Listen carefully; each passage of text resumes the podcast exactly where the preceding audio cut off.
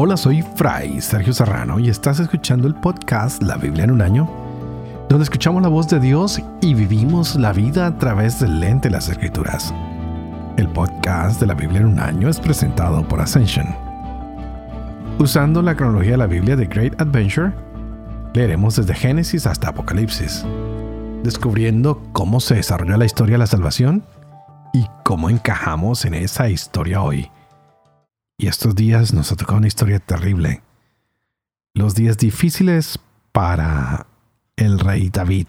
Amasá había sido capitán de las fuerzas de Absalón, el hijo de David. Y era hijo de Abigail, quien es hermana del rey. Por lo tanto, es primo de Absalón y luchaba con él.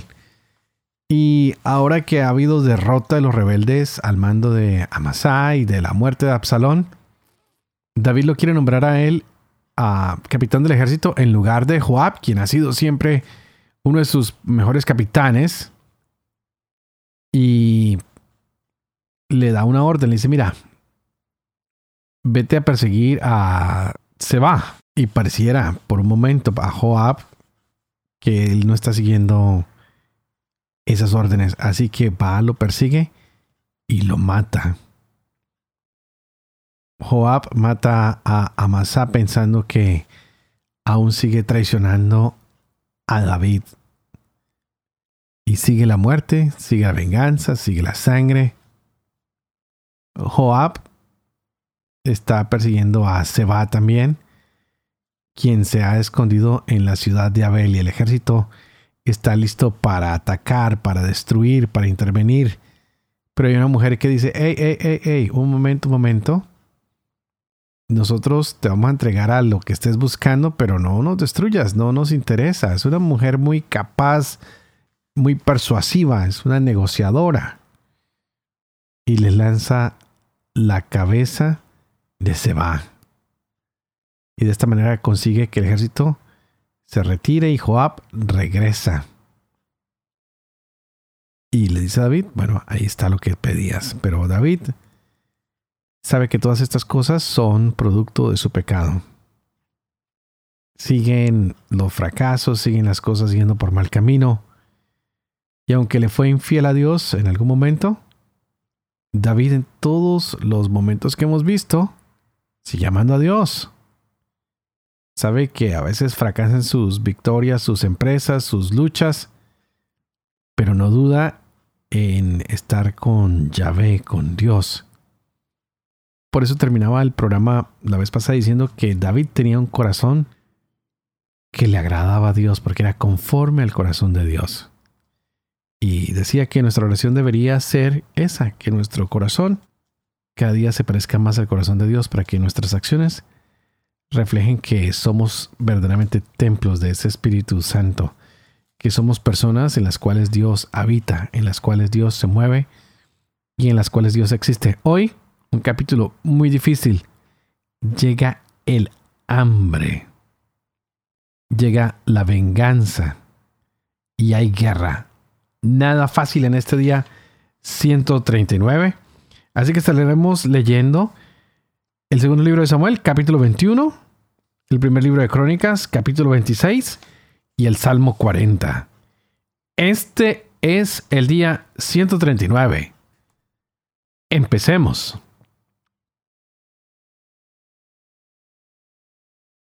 Segundo Samuel, capítulo 21. En tiempo de David hubo hambre por tres años consecutivos. David consultó a Yahvé que respondió así. Hay sangre sobre Saúl y sobre su casa, porque mató a los Gabaonitas. Llamó el rey a los Gabaonitas y les dijo, Estos Gabaonitas no eran israelitas, sino uno de los residuos amorreos a los que los israelitas habían hecho juramento. Pero Saúl intentó exterminarlos llevado del celo por los israelitas y Judá. Dijo pues David a los Gabaonitas, ¿qué debo hacer por ustedes y cómo puedo aplacarlos para que bendigan la heredad de Yahvé? Le respondieron los Gabaonitas. No es para nosotros cuestión de oro ni plata con Saúl y su casa, ni se trata de hacer morir a nadie en Israel. Él dijo, haré por ustedes lo que me digan. Entonces ellos dijeron al rey, aquel hombre nos exterminó y proyectó aniquilarnos para hacernos desaparecer de todos los términos de Israel. Que se nos entreguen siete de entre sus hijos y los despeñaremos ante Yahvé en Gibeá de Saúl, el elegido de Yahvé. El rey dijo, se los entregaré.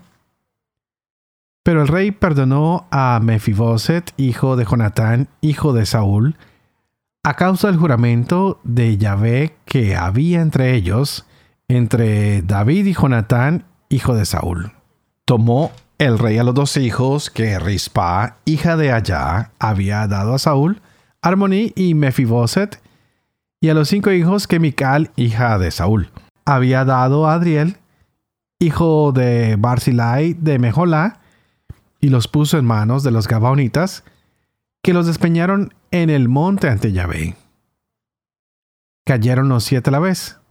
Fueron muertos en los primeros días de la cosecha, al comienzo de la siega de la cebada. Rispa, hija de Allá, tomó un saco y se lo tendía sobre la roca desde el comienzo de la siega hasta que cayeron sobre ellos las lluvias del cielo. No dejaba que se pararan junto a ellos las aves del cielo por el día, ni las bestias del campo por la noche. Avisaron a David lo que había hecho Rispa, hija de Allá, concubina de Saúl. Entonces David fue a recoger los huesos de Saúl y los huesos de su hijo Jonatán, de entre los vecinos de Yahvé de Galaad que los habían hurtado de la explanada de Betzán, donde los filisteos los habían colgado el día que mataron a Saúl en Gelboé. Subió desde allí los huesos de Saúl y los huesos de su hijo Jonatán, y los reunió con los huesos de los despeñados. Sepultaron los huesos de Saúl y los de su hijo Natán en tierra de Benjamín, en Selah, en el sepulcro de Kis, padre de Saúl. Y ejecutaron cuanto había ordenado el rey, después de lo cual Dios quedó aplacado con la tierra. Hubo otra guerra de los filisteos contra Israel. Bajó David con sus veteranos y atacaron a los filisteos. David estaba extenuado. Yisbi, hijo de Nob, era un campeón de los descendientes de Rafa. El peso de su lanza era de 300 ciclos de bronce. Ceñía una espada nueva y se dijo, voy a matar a David. Pero acudió en su socorro Abisai, hijo de Sarbia, que hirió al filisteo y lo mató. Entonces los hombres de David le conjuraron diciendo, no vuelvas a salir al combate con nosotros, para que no apagues la antorcha en Israel. Después de esto hubo guerra de nuevo en God contra los filisteos. Entonces Sibekai Husatita mató a Saf, uno de los descendientes de Rafa. Hubo otra guerra en Gob contra los filisteos y el Hanán, hijo de Jair de Belén, mató a Goliat de Gad. El asta de su lanza era como un enjullo de tejedor. Hubo guerra de nuevo en Gad y había allí un campeón que tenía seis dedos en cada mano y seis dedos en cada pie. Veinticuatro dedos en total. También él descendía de Rafa. Desafió a Israel y Jonatán, hijo de Simá, hermano de David, lo mató. Estos cuatro descendían de Rafa de Gad y sucumbieron a manos de David y de sus veteranos.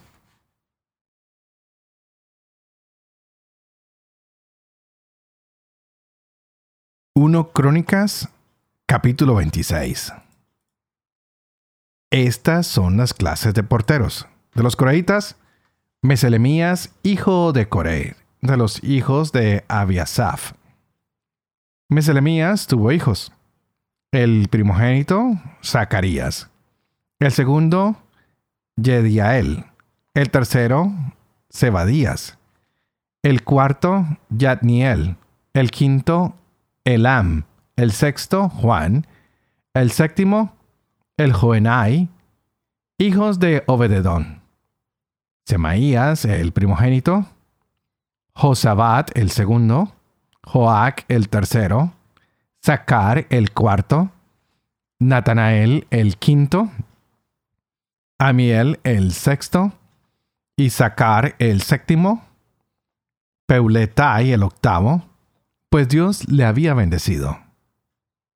A su hijo Semaías le nacieron hijos, que se impusieron en sus familias paternas, pues eran hombres valerosos.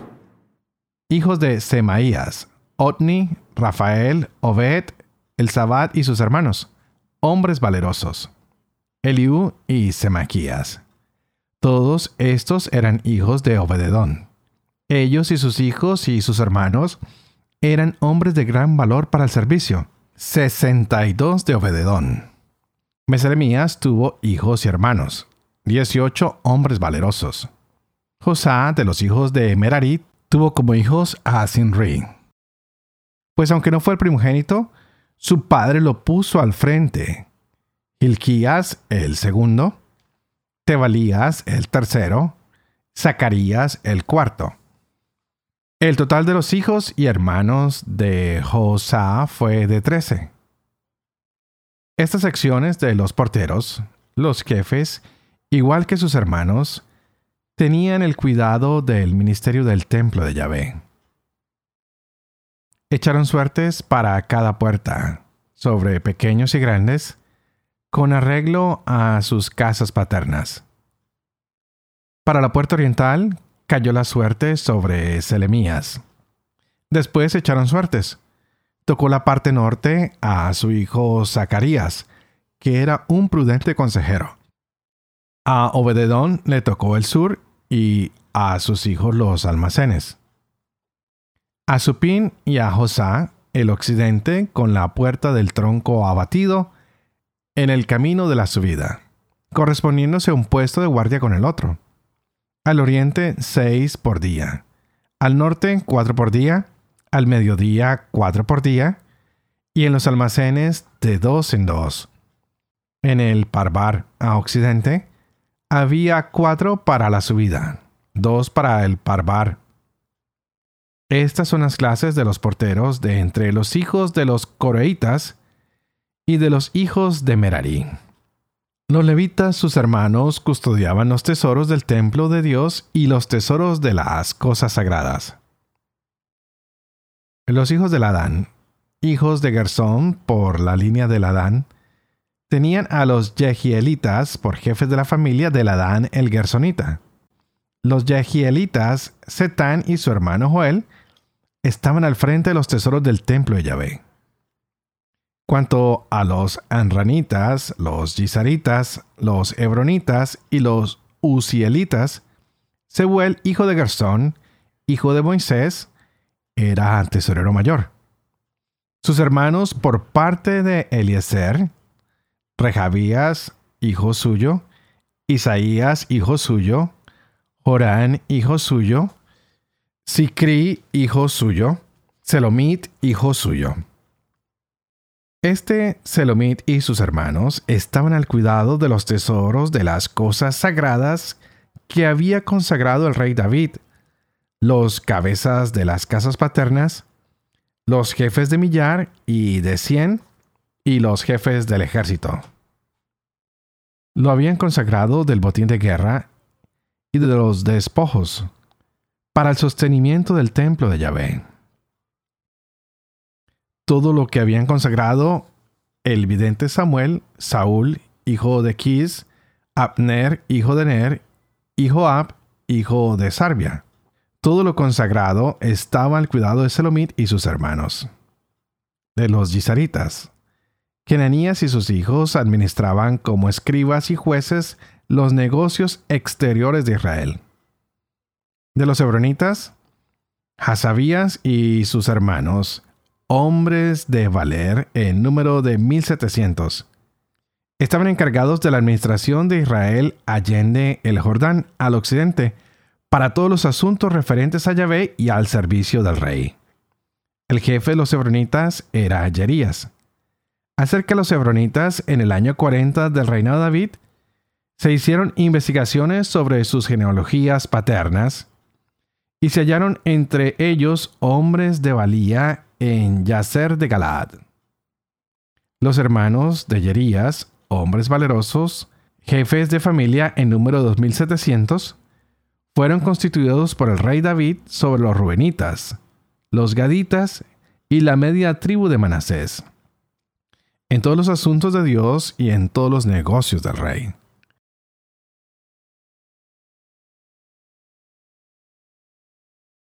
Salmo 40 del maestro de coro de David. Salmo. Yo esperaba impaciente a Yahvé. Hacia mí se inclinó y escuchó mi clamor. Me sacó de la fosa fatal, del fango cenagoso. Asentó mis pies sobre roca, afianzó mis pasos. Puso en mi boca un cántico nuevo, una alabanza a nuestro Dios. Muchos verán y temerán y en Yahvé pondrán su confianza. Dichoso será el hombre que pone en Yahvé su confianza, y no se va con los rebeldes que andan tras los ídolos. Cuántas maravillas has hecho, Yahvé, Dios mío. Cuántos designios por nosotros. Nadie se te puede comparar.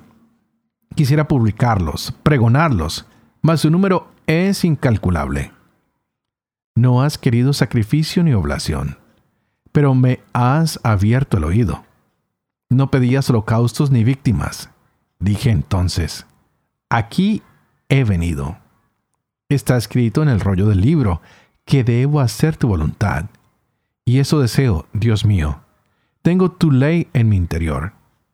He proclamado tu justicia ante la gran asamblea. No he contenido mis labios, tú lo sabes, Yahvé. No he callado tu justicia en mi pecho. He proclamado tu lealtad, tu salvación. No he ocultado tu amor y tu verdad a la gran asamblea.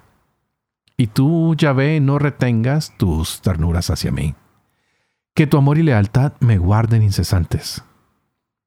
Pues desdichas me envuelven en número incontable. Mis culpas me dan casa y ya no puedo ver.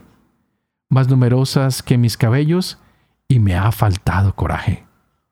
Dígnate, Yahvé, librarme. Yahvé, corre en mi ayuda.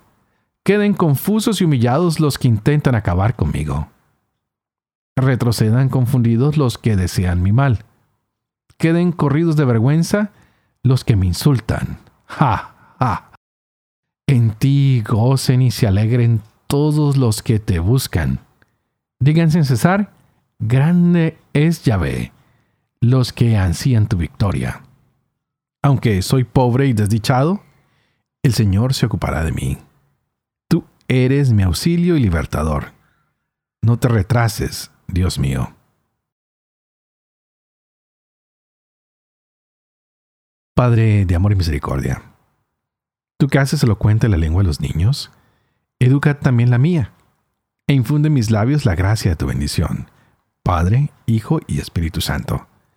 Y a ti te invito para que pidas al Espíritu Santo que abra nuestra mente y nuestro corazón para que podamos gozarnos de esta palabra de Dios hoy en nuestras vidas. Hoy vamos a ver algo bastante curioso. Llegamos al capítulo 21 y nos faltan tres más para terminar este segundo libro de Samuel. Y pudiéramos pensar que se acabó toda la historia de David porque estos últimos cuatro capítulos del 21 al 24 son reflexiones acerca del reinado de David. Ya no es exactamente lo que está pasando cronológicamente, pero vale la pena que le prestemos mucha atención porque vamos a descubrir que David siempre sigue fiel al Señor, sin importar cuál sea el infortunio o la fortuna que él está viviendo.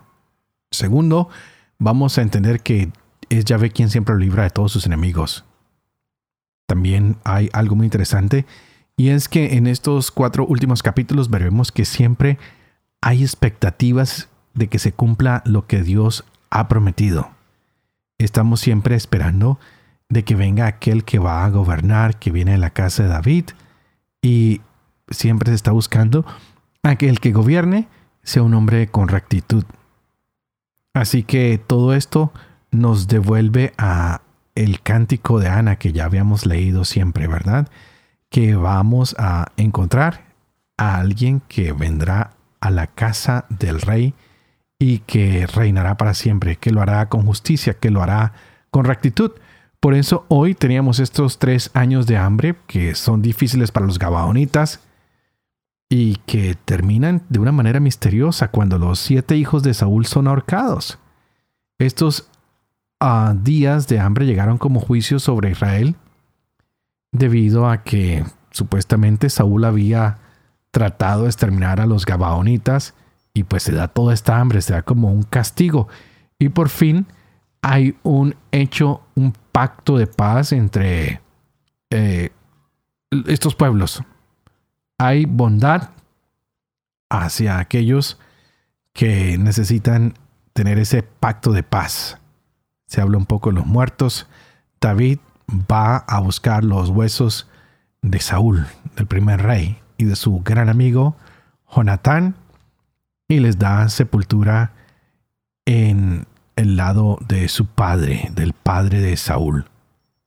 Hay batallas que son libradas hay valientes de David que matan dos gigantes ah, de manera misteriosa también o, muy fuerte, hombres diferentes. Hay uno hasta de 24 dedos, algo diferente, ¿no? Ah, hemos visto este capítulo con unas narraciones bastante sorprendentes.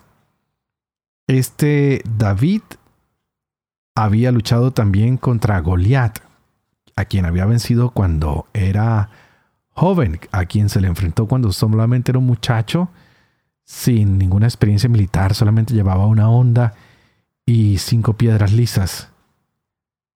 Algunos pensaban que David había llevado más piedras en caso de que fallara el primer tiro, ¿no? Pero sabíamos que la confianza de David estaba en Yahvé, quien lo había librado del león y del oso cuando cuidaba a sus ovejas. Ahora David no tiene que cuidar ovejas, sino tiene que cuidar a un pueblo. Dios es el que lo salva. En el nombre de Yahvé se dan todas las victorias. El nombre de Yahvé defiende a Israel, defiende a Judá y defiende a su rey, a David. Qué lindo es contar nosotros con el dulce nombre de Dios, que podemos usar en nuestra defensa que podemos invocar en el peligro. Hoy en día siempre se dice que todas nuestras sanaciones, todas nuestras oraciones, las debemos hacer en el nombre del Padre y del Hijo y del Espíritu Santo, y que con el nombre de Jesús toda rodilla se doble en el cielo y en la tierra. Así que no tengamos miedo de mencionar a Jesús a los demás no tengamos miedo de pedir la intercesión de Jesús para un mundo de paz, de justicia, para que se acabe el hambre, para que haya reconciliación, para que haya paz, para que podamos darnos ese abrazo de hermanos, para que podamos limar asperezas y diferencias. Y como siempre, antes de terminar, quiero pedirles que por favor sigan orando por mí, para que sea fiel a este ministerio de compartir con ustedes a diario la palabra para que pueda vivir con fe lo que leo, lo que comparto con ustedes, para que pueda enseñar siempre la verdad y para que yo también pueda cumplir lo que he enseñado. Y que la bendición de Dios Todopoderoso, que es Padre, Hijo y Espíritu Santo, descienda sobre ustedes y los acompañe siempre. Que Dios los bendiga.